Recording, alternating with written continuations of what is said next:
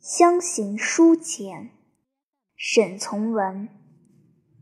沈从文至征兆河，过柳林岔。十五日上午九点三十分。昨天晚上我又睡不好，不知什么原因，竟得睡。船走得太慢，使人着急，但天气那么冷，也不好意思催人下水拉船。我昨天不是说已经够冷了吗？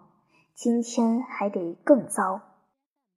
今早开船时还只七点左右，落的是子子雪，撒在舱板上、船篷上，如抛豆子。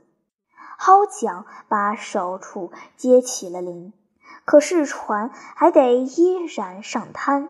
从今天为始，我这小船就时时刻刻上滩了，大约有成百个积水滩得上。现在已十点，我们夜已吃过早饭，船又在开动了。算算日子，我已离开了你八天。我的信写了一大堆，皆得到陈州复邮。我知道你着急，可是这信。还仍然无法寄来。路上过的日子，让我们动身时打算，总以为可担心处事危险。现在我方明白，路上危险倒没有，却只是寂寞。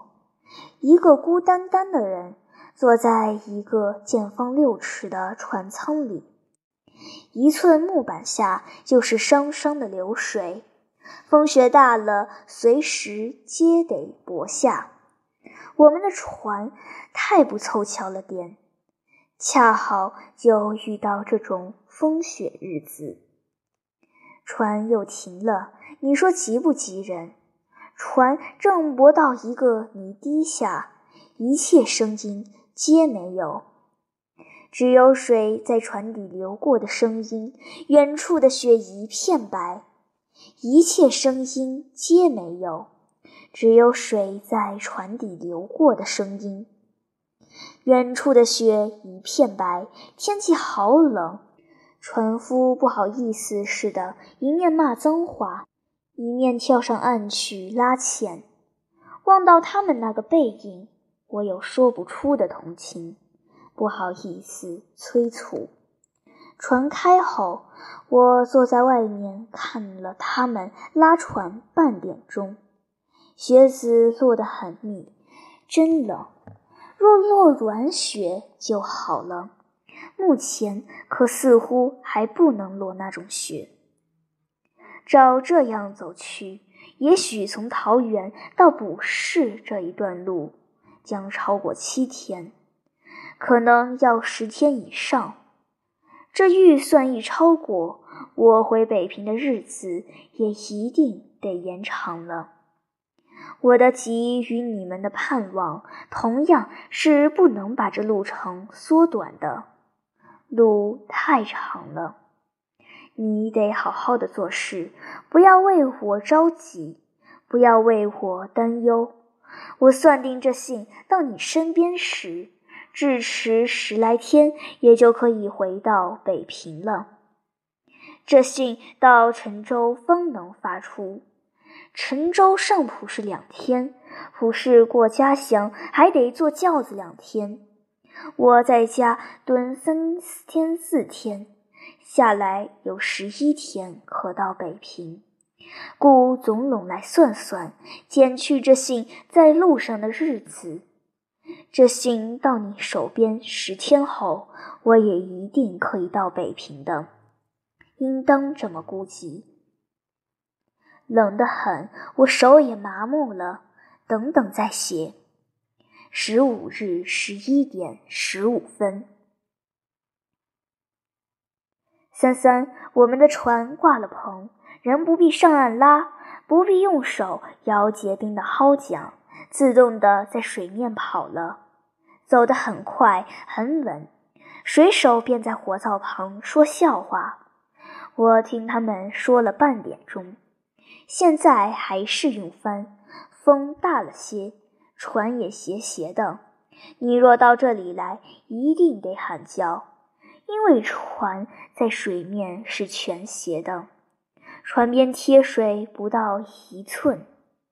但放心，这船是不缩心入水的。这小船好处在此，上下行全无危险，分量轻，码子小，吃水浅，因此来去自如。我嫌帆小了些，故只让他们把被单也加上去，但办不到，因为天气太冷了，做什么皆极其费事的。现在还大落子紫雪，同雨一样，比雨讨嫌。船上的一切结起了一层薄薄的冰，哑哑的反着薄光。两个水手在灶边烤火，一个舵手就在后梢管绳子同爬把，风景美得很。若人不忙，还带了些酒来，想充雅人。